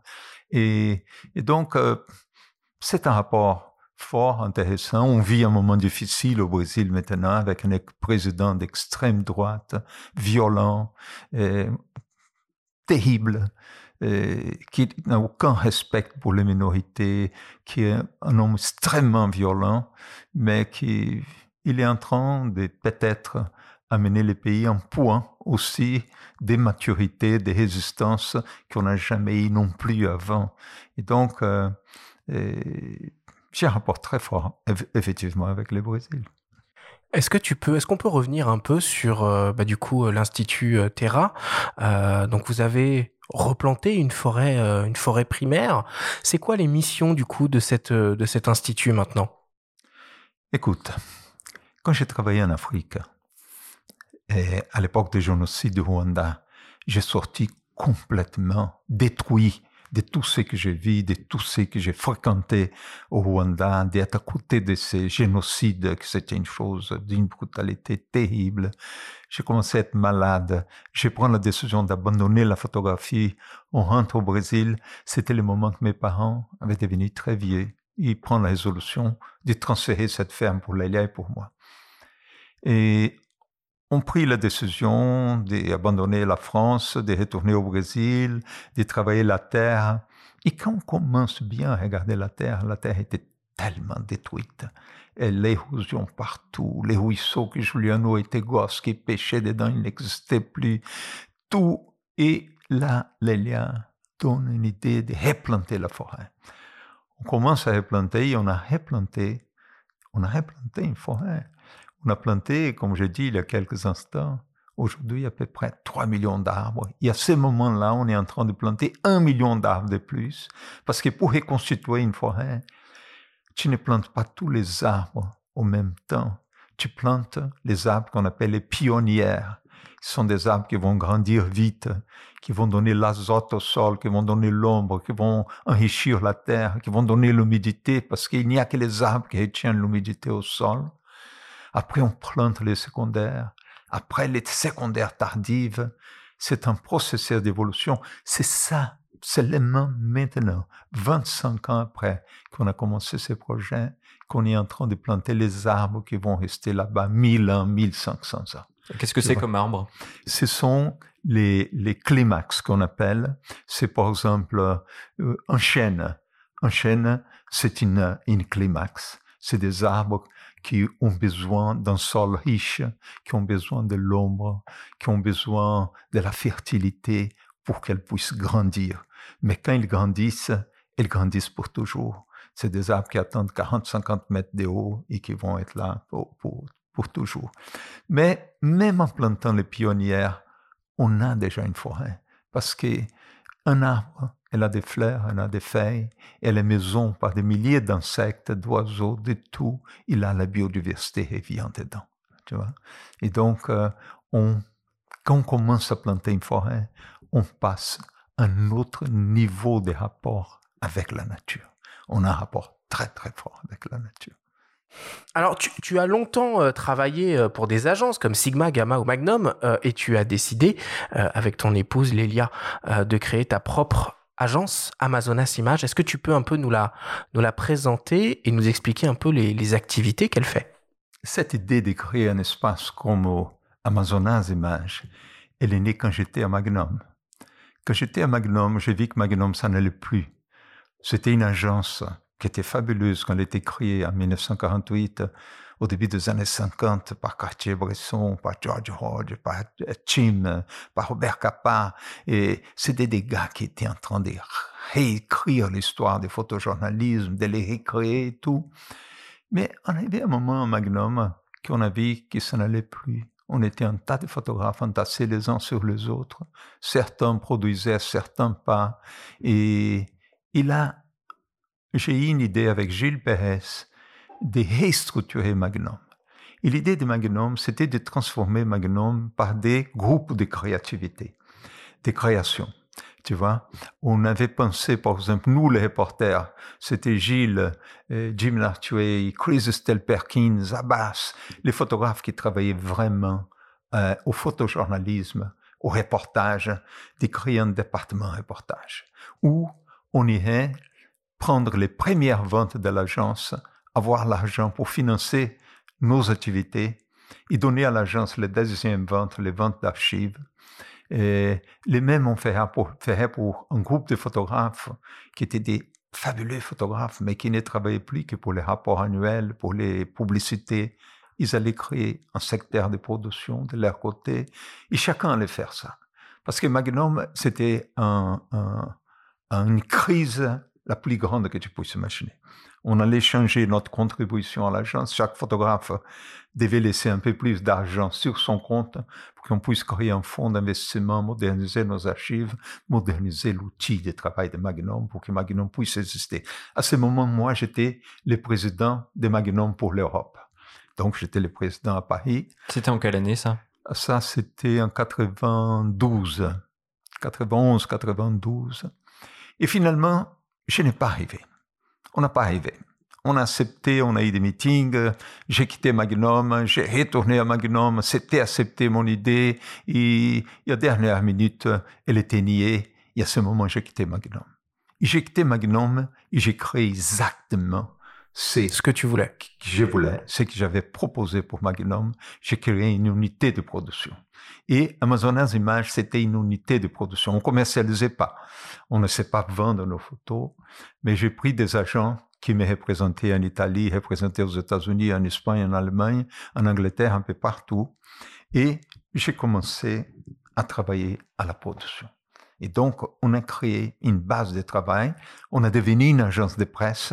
C'était la plus petite agence de presse du monde parce qu'elle n'avait qu'un photographe, tu vois. Mais j'ai pu réaliser des choses énormes, fantastiques. Par exemple, euh, euh, Exode.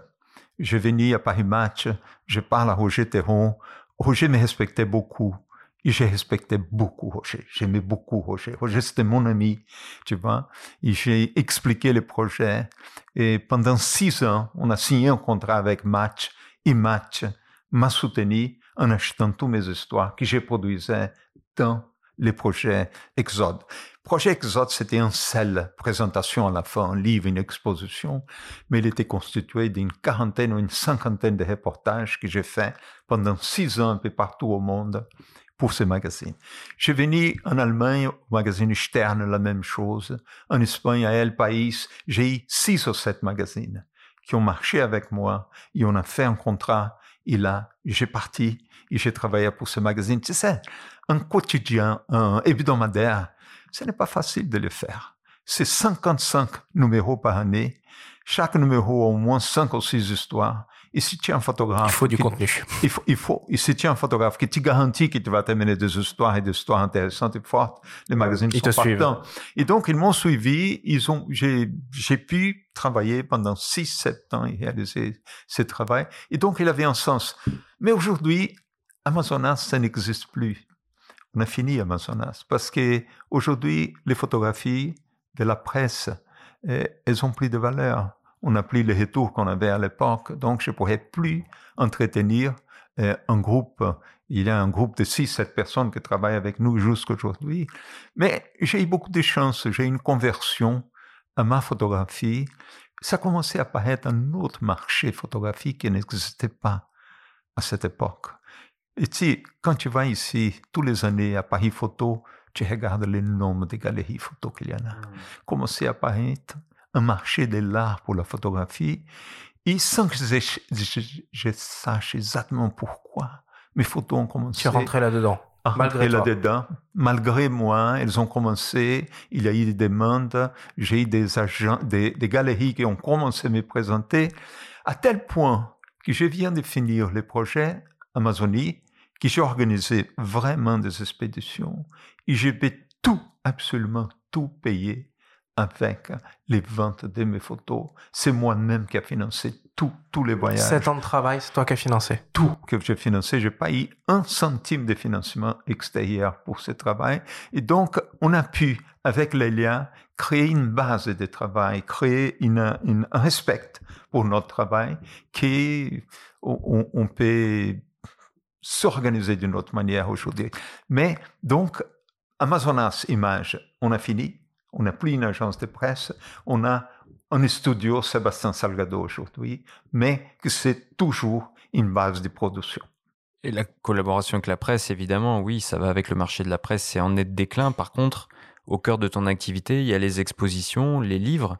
Et quel est ton rapport aux livres? Tu as publié de magnifiques euh, ouvrages, dont le dernier Amazonias. Qu'est-ce que ça représente pour toi la publication d'un livre? Écoute, euh, j'ai un éditeur qui, c'est un éditeur merveilleux. Taschen, oui, on en parle depuis tout à l'heure. J'aime beaucoup Bénédicte Taschen, qui c'est le le fondateur de, de la maison Taschen. Taschen, c'est le plus grand euh, euh, éditeur de livres d'art au monde. Quelque chose que Bénédicte, c'est un homme jeune. Bénédicte a 54 ans. Il a créé lui-même son empire et, d'édition. Bénédicte, c'était un vendeur de livres dans les, marchés publics allemands. Il allait avec des petits livres qu'il ramassait par-ci, par-là, il vendait jusqu'au moment qu'il a commencé à éditer. Il a monté cette maison. Et donc, il a une portée énorme. Pour un livre, par exemple, comme euh, Genesis, on a, euh, il m'a vendu plus de 550 000 exemplaires dans le monde entier. Ça existe à 550 000 exemplaires 550 livre photo. Colossal, colossal. C'est monstrueux. Monstrueux. C'est colossal. Un livre comme euh, Amazonie, qu'on vient de sortir, tu vois, et on a fait euh, une petite édition, parce qu'avec la crise de Covid, les éditions de Genesis, c'était des 50 000 livres imprimés à la fois en six langues différentes. Là, eh, Bénédicte a eu un peu, pas peur, mais un peu de restrictions à cause de Covid. On a imprimé 30 000 livres, les premières impressions. Mais les livres français, les 5 000 livres français, ils ont épuisé en quatre jours. Donc, on, a déjà, on est déjà sur la deuxième édition, une exposition qui n'a pas encore un mois. On est déjà dans la deuxième édition des, des livres du français. Donc, et, et a une énorme portée de livres. C'est un éditeur très facile à travailler. Je me rappelle, j'ai eu beaucoup d'éditeurs de livres photos dans la vie, par exemple Aperture aux États-Unis, Phaidon en Angleterre. Mais pour négocier un contrat avec ces gens, il fallait avoir des avocats. Et Bénédicte, son contrat, c'est une page. C'est tellement translucide, tellement facile à faire. C'est tellement clair. Et donc, euh, et c'est des gens très enthousiastes. Vous savez, on a besoin d'argent pour notre projet environnemental au Brésil. Et une maison comme ta chaîne, qui a plus de 1500 titres de livres, ils ont une émission de carbone très forte, une marque carbone forte parce qu'ils utilisent beaucoup de papier. Nous, avec nos arbres au Brésil, on fait une séquestration, une capture de carbone au monde. On capture beaucoup de carbone avec les millions d'arbres qu'on a plantés. Et ta chaîne achète notre carbone qui nous permet de vivre, de planter plus d'arbres. Ils sont complètement intégrés à notre projet. Ces livres qu'on va faire sur les non-voyants, c'est un livre qui vont, vont vendre à plus coûtant, tu vois, mais parce qu'il et moi, on veut faire ce livre. On a un fils qui est handicapé, tu vois. J'ai une sœur qui est aveugle. Et je voulais tellement faire ce livre qu'on va les faire à prix coûtant. Ça veut dire qu'ils vont pas faire des profits sur ce livre non plus, mais on aura un livre pour les non-voyants. Et donc, on a une intégration énorme avec eux. On a créé un fonds pour trouver euh, un fonds d'investissement pour notre institut au Brésil et avec la, la fondation Roi Baudouin à Bruxelles pour capter des ressources pour notre projet environnemental au Brésil. Et c'est Marlène Tachen qui dirige ces fonds pour nous et tout. Donc, euh, c'est beaucoup plus que seulement notre éditeur. Ce sont nos amis. Bon, Sébastien, on le savait de toute façon avec Benjamin en préparant cette émission qu'on allait exploser le chrono. Euh, on en est déjà à 1h23. On arrive euh, tout doucement euh, à la fin de cette grande discussion au coin du feu avec toi. Merci énormément d'avoir répondu avec tant de sincérité à, nos, à nos questions. Je vous propose qu'on passe à la dernière partie de cette émission, la séquence FAQ.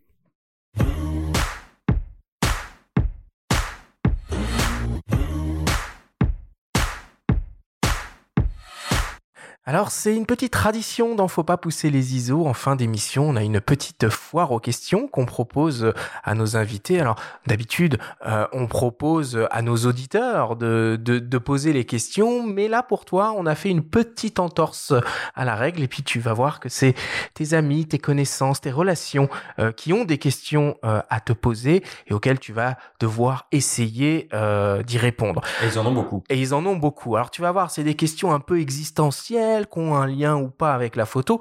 L'exercice euh, de cette petite FAQ, c'est d'essayer d'y répondre en 30 secondes seulement. Je te propose pour commencer que l'on écoute la question de Claude Nori, photographe et fondateur de la, maison d'édition Contre-jour. On l'écoute. Cher Sébastien, ici c'est Claude Nori. En ces jours, je pense beaucoup à Jean Loussieff, qui était euh, notre ami, et c'est grâce à lui finalement que j'ai pu te rencontrer ou que j'ai pu voir pour la première fois et tes photos que je connaissais pas, et il m'en a parlé avec beaucoup beaucoup de beaucoup beaucoup d'enthousiasme et de passion. Euh, la question que je voulais te poser, elle ne regarde pas directement la photo, mais est-ce que tu te souviens que dans les années 80, lorsque nous étions euh, à Arles, il y avait une finale de la Coupe du Monde et de football, je crois, une demi-finale, c'était la France contre le Brésil. Et je me souviens que tu étais totalement euh, euh, fan, tu étais totalement tifoso de ton équipe brésilienne, évidemment, c'était la belle époque. Et je me souviens qu'au lieu d'être présent aux soirées et tout ça, tu préférais regarder les matchs de foot. Voilà, moi j'étais un peu comme toi. Je voulais te poser la question, est-ce que tu es toujours aussi fan de foot? Et est-ce que tu défends toujours ton équipe et le Brésil? Ou comme moi, tu es un peu déçu de ce qui se passe dans le football aujourd'hui, euh, qui n'est plus du tout comme avant, qui a, perdu, un peu de sa ferveur, de son authenticité? C'est la question que je voulais te poser et puis te redire toute ma tendresse envers toi et en Leila aussi. Je lance le chronomètre. Écoute, euh, j'adore le foot. j'ai continué à adorer le foot. Et là, on est en pleine Coupe América. Donc, je vais tous les jours jusqu'à 2 heures du matin pour regarder nos équipes latino-américaines. Et avant ça, je regarde toutes nos équipes européennes. excusez-moi de te décevoir, mais je suis pas déçu du foot. Le foot s'adaptait à son temps. Les temps sont compliqués, le foot a compliqué avec les temps. C'est tout, mais le foot, c'est merveilleux. C'est très clair, merci beaucoup Sébastien. Deuxième question qui nous vient de ton ami, ton assistant, ton guide, Jacques Barthélémy. On l'écoute. Aujourd'hui, on a fini Amazonia. Comme il me dit, c'était mon dernier grand, euh, grand projet. Je vais travailler sur mes archives. Il m'a redit ça. Mais je le connais, Sébastien. Il a son doigt qui le démange. Je n'ai jamais vu quelqu'un qui avait autant de plaisir à prendre les photos. Vraiment. Il est sur le terrain, il est excité, il a un vrai plaisir, malgré les années. Et j'ai travaillé avec pas mal de photographes. Et là, la question que je pose, je lui dis, c'est quoi ton prochain projet, Sébastien Quelque chose de plus cool, de plus relax, en France, en Europe, un sujet social, comme tu les aimes. Ne me fais pas croire que tu vas cesser de faire travailler ton doigt qui appuie sur le déclencheur. C'est pas possible. Alors, réponds-moi. C'est quoi ton prochain sujet? Jacques, Jacques, je suis un vieux monsieur maintenant, j'ai 77 ans. Imagine, j'ai besoin de 2-3 ans pour présenter ces projets Amazonie, défendre avec les organisations indiennes, environnementales l'Amazonie. Quand je vais finir un peu ça, j'aurai plus de 80 ans. Tu crois que j'aurai encore l'énergie d'y aller? Mais je crois pas. Mais tu sais, les photographes sont des raconteurs de mensonges. Peut-être que je rencontre un mensonge, peut-être que je vais à nouveau. Troisième question, on retrouve, on retrouve Alain Genestar. On l'écoute. Tu es quelqu'un de très engagé. Quand tu t'engages dans une cause, et une cause positive, parce que c'est, c'est, une dénonciation de ce qui se fait de mal en montrant ce qui est de plus beau. Toute cause, tout combat a une projection politique. Donc je voulais savoir, maintenant que tu vas moins repartir, j'ai dit moins, c'est pas dit pas repartir, c'est impossible. Tu ne repartes pas sur le terrain. Est-ce que tu penses aller plus loin dans cet engagement, forcément politique? Et si tu vas plus loin dans cet engagement, quelle forme ça pourrait prendre et où ça pourrait se passer? Écoute, Alain, je ne peux pas aller beaucoup plus loin parce que depuis toujours, on est engagé, tu vois. je me rappelle bien quand j'arrivais en France avec Lélia à la fin des années 60, on a pris la solidarité dans ce pays. Et à partir de là, tu vois, soit au moment que j'étais économiste, après que je devenu photographe, ma vie s'était connectée au moment historique que j'ai vécu et je crois qu'elle continuera connectée. Et enfin, dernière question, on retrouve Alan Reading, journaliste, auteur, ton ami Sébastien Salgado. On écoute sa question. Sébastien, dans votre vie, vous avez vu des choses épouvantables et des choses très très belles. Mais en même temps, à ce point de, ta vie, tu te trouves avec un gouvernement au Brésil qui essaie de casser beaucoup de tes rêves. Tu peux rester optimiste dans ces situations. Euh, Alain, euh, je crois à une théorie de l'évolution, c'est la dialectique tu vois, on est en train d'y aller sur la négation, tu vois, mais on aura la négation de la négation et je suis sûr à 100% qu'on fera un pas évolutif avec tous ces désastres du gouvernement Bolsonaro au Brésil. Merci beaucoup Sébastien.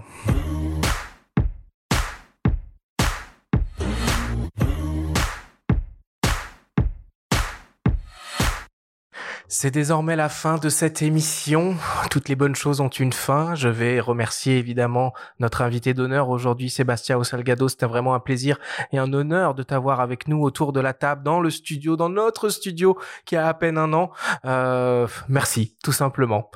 Quelle est ton actualité du coup? L'exposition évidemment jusqu'au 31 octobre à Paris, les deux livres euh, supplémentaires qui vont arriver euh, chez Tachem. Est-ce qu'il y a autre chose? Et ce concert, le concert. ce fameux concert. En extérieur d'ailleurs ou ce sera ce sera dans la Philharmonie? Le concert euh, le 31 Les concerts seront dans la grande salle de concert de la Philharmonique, qui c'est la plus grande salle de concert de Paris. Un concert merveilleux. Et il sera joué par l'orchestre symphonique des Rouen lié à l'orchestre symphonique de la Normandie, qui nous fait une grande orchestre symphonique. On a besoin d'une orchestre complète. Euh, les chefs d'orchestre, c'est euh, une brésilienne euh, fantastique et, et euh, Madame Menezes, et elle est spécialiste à Villa-Lobos. On aura un soprano, soprano aussi brésilien. Mais vous savez, Villa-Lobos, il a composé énormément pour l'Amazonie. On connaît les musiques de Villa-Lobos, principalement les baquianas, hors de Brésil. Mais Villa-Lobos, il a composé pour la guitare, il a composé pour le violon, il a fait même beaucoup de compositions populaires et il a composé surtout pour l'Amazonie. Et donc, cette suite qui s'appelle La forêt de l'Amazonie, euh, c'est une suite merveilleuse qu'on les jouera le 31 août à la Philharmonie. Mais avant, le 22 juillet, ce concert, on les jouera à Rome, euh, au Auditorium, qui c'est aussi une salle de concert merveilleuse qui a été créée et dessinée par, par Renzo Piano, avec l'orchestre Santa Cecilia, qui c'est la plus grande orchestre symphonique d'Europe. Ça va être, j'espère, très beau. Merci beaucoup Sébastien, c'était vraiment un plaisir de t'avoir avec nous aujourd'hui. Mon plaisir. Merci beaucoup de m'avoir invité. Benjamin, l'actualité du monde de la photo. Bah, l'actualité du monde de la photo, c'est euh, un numéro en kiosque à partir de la semaine prochaine avec un grand dossier sur la nature et le paysage. On n'a pas fait exprès, mais on est en plein euh, dedans. Donc on vous invite à, à, découvrir ce numéro. Et avec aussi un best-of un peu des expositions à voir, puisque les festivals reprennent, les expositions reprennent partout en France. Donc on a constitué un petit road trip des, expos des expositions incontournables de Paris à, à, Nice, à Lyon, en passant par euh, bien d'autres villes en France. Et tout ça, c'est en kiosque et en ligne euh, sur notre site. Merci Benjamin. Bon bah voilà, on y est. C'était le dernier épisode de la seconde saison du podcast Faut pas pousser les ISO. Vous êtes de plus en plus nombreux à nous écouter chaque semaine par les photos et vidéos avec nos invités. Nous venons d'ailleurs de franchir récemment la barre symbolique des 100 000 écoutes. Un grand merci donc à tous nos auditeurs. Merci à la fidélité de ceux qui nous suivent depuis le début et bienvenue à ceux qui nous découvrent et nous rejoignent chaque semaine. Un immense merci également à tous nos invités, les journalistes, les photographes, les vidéastes, les auteurs, les éditeurs, les experts, les ingénieurs, les vendeurs, les représentants de marques et j'en oublie, qui viennent partager leur savoir et leur expérience à nos micros. Ce podcast ne pourrait pas exister sans nos partenaires qui nous soutiennent avec force et détermination. Merci donc aux partenaires de cette seconde saison, Fox, Fujifilm, Sigma, Jumeo, MPB, Canon, Coquin, Oya, Kerpix et Nikon. Je vais aussi personnellement et particulièrement remercier les équipes de production de Faut pas pousser les ISO, Benjamin évidemment mon co-animateur avec qui on conçoit et anime toutes ces émissions et bien entendu Vincent Trujillo qui remue sans cesse ciel et terre pour que ce podcast puisse se développer dans les meilleures conditions. Merci à tous de nous avoir écoutés, prenez soin de vous et rendez-vous après l'été pour la troisième saison du podcast Faut pas pousser les ISO.